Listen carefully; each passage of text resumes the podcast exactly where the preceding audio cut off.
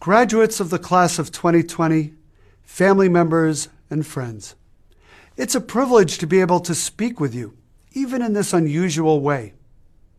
I know you would rather be on campus, and I wish you could be here. But I'm glad we can all do our part to reduce the transmission of COVID 19 and stay healthy. Over the past several months, the novel coronavirus has spread around the globe, infecting millions and claiming far too many lives. It has come to nearly every community. It has come here to Yale's doorstep. This crisis has been a wake up call for all of us. It has stretched healthcare systems to the breaking point. It has threatened economies, both household and global. And like many tragedies, it has exposed the vast gulf between the most fortunate and the most vulnerable. Long after the pandemic itself has subsided, we will need to commit ourselves to finding new and creative solutions to these long term problems. It may be too early to say what we have learned from all of this, but at the least, we see more sharply than before our interdependence as a human community. Our deep levels of connection and need for one another are a weakness that infectious diseases exploit. But our interdependence is also a source of strength and vitality in uncertain times, indeed, all of the time. Many of us have found inspiration in the sacrifices of frontline hospital and healthcare workers, in the commitment of essential staff, and in the contributions of public health experts and legions of volunteers. All around us, we have seen ordinary people transformed into heroes. What does it mean to be called to heroism? To step out of your normal life and do something extraordinary? How do we know if we will respond to such a call. Perhaps the most famous story of this kind is the parable of the Good Samaritan. You are probably familiar with it. A man is traveling along a road when he is attacked by robbers who leave him for dead. Three men pass by. The first two, who are men of high standing, ignore the injured man. The third man, a Samaritan, a social outcast, stops to help. He tends to the dying man's wounds, puts him on his own donkey, and takes him to an inn where he pays for his stay. He even tells the innkeeper he will come back and pay for anything else the man needs. The Samaritan is a true neighbor to the dying man, and he is the unexpected hero of the parable. One of the classic studies from my field of social psychology takes the Good Samaritan as its jumping off point. In the 1970s, two psychologists conducted an experiment to understand why people help or don't. They chose a group of seminary students who were studying to be ministers.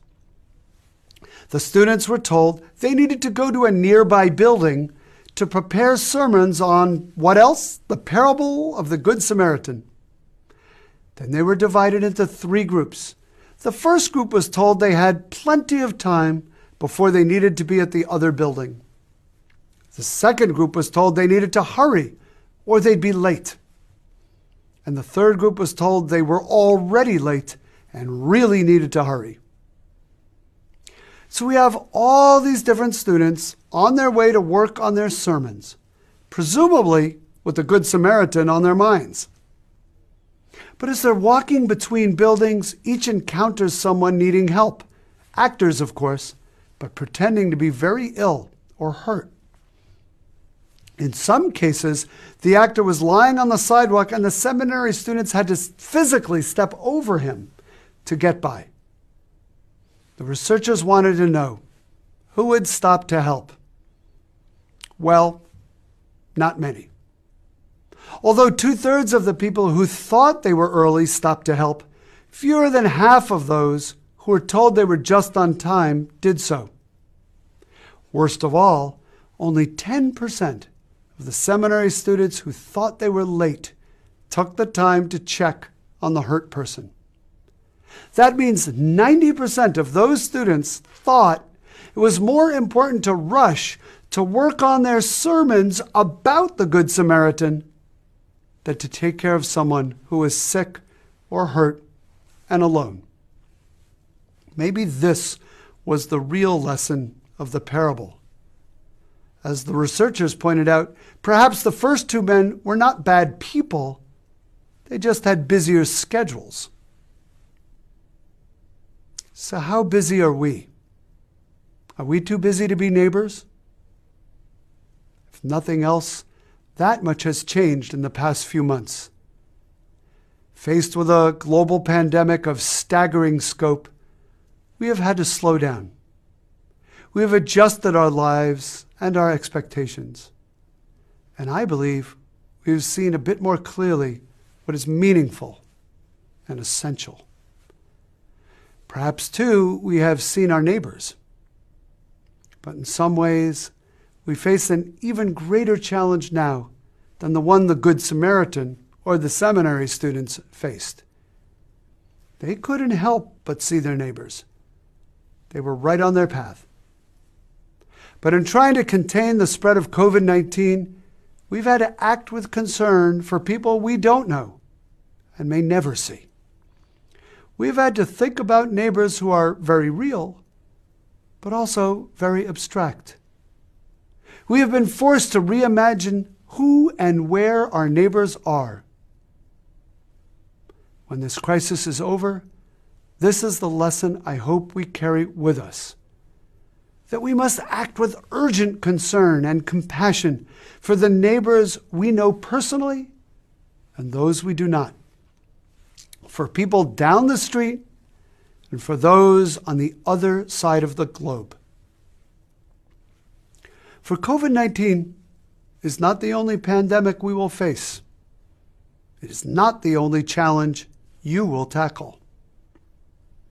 Yes, there will be other infectious diseases, other public health challenges, but I'm thinking too of different kinds of pandemics. Right now, our neighbors around the world are already experiencing the deadly effects of climate change. They are living through extreme weather events and rising sea levels. Scientists tell us with confidence that these conditions will only get worse unless we take drastic action to slow the warming of our planet. The lives we save tomorrow depend on our actions today. What else threatens the health and well being of the human family? What about the pandemic of poverty, the illness of inequality? Will we act in time or ignore the problem? These are questions we must answer together. Our interdependence can be a source of strength but only if we agree to look beyond our immediate line of sight. Only if we learn how to see our neighbors. Today, I can say with confidence that the world is full of neighbors and heroes. I think of Chaney Kalinich, a 2019 graduate of Yale College who has joined others in our community to volunteer with the New Haven Medical Reserve Corps. Chaney is working with some of the city's most vulnerable residents while completing her master's degree at the School of Public Health, where she is helping develop a program to track COVID 19 in the state. I think of a group of current Yale College students who started a company to connect senior citizens with phones, tablets, and other devices so that they can keep up with their doctor's appointments via telemedicine. These students are working with volunteers across the country, and they recently delivered a shipment of devices to patients at the West Haven VA Medical Center. Across this city and region, countless individuals are steering us through this crisis.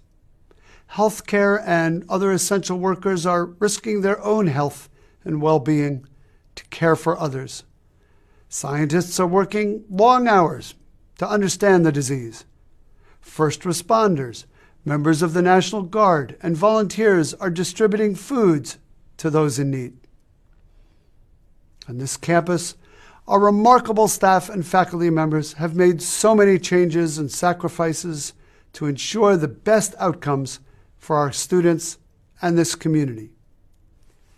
And you, members of the class of 2020, in the midst of unprecedented circumstances, you have demonstrated concern for your neighbors, near and far.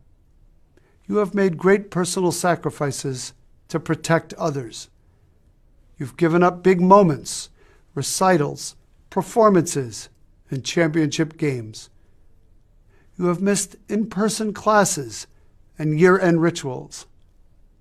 And you've also missed quieter moments, meals and conversations, walks with friends through Old Campus and down Chapel Street. Yet, in the face of disappointment and hardship, you have remained committed to your studies you have continued to invent, imagine, and create. You have stayed connected with friends and family members. You have rejected isolation in favor of community. You have strengthened the ties that bind us together as a university and as a human family. And today, I encourage you to think of the Good Samaritan in a new light. Not how great or amazing he was, but how ordinary he was. Life calls each of us, average human beings, to acts of extraordinary courage. These are no ordinary times. The world needs each of you prepared to tackle whatever challenges come your way. I am confident, with eyes open and hearts full of compassion, you will take Yale's mission of light and truth to neighbors near and far. Members of the class of 2020, on behalf of the entire Yale community, faculty, students, staff, and alumni, we salute your accomplishments. We are proud of your achievements. Remember to give thanks for all that has brought you to this day. And go forth with grateful hearts and helpful hands, ready to lead and serve a world that needs your talents, gifts, and caring spirit. Now more than ever. Congratulations, class of 2020.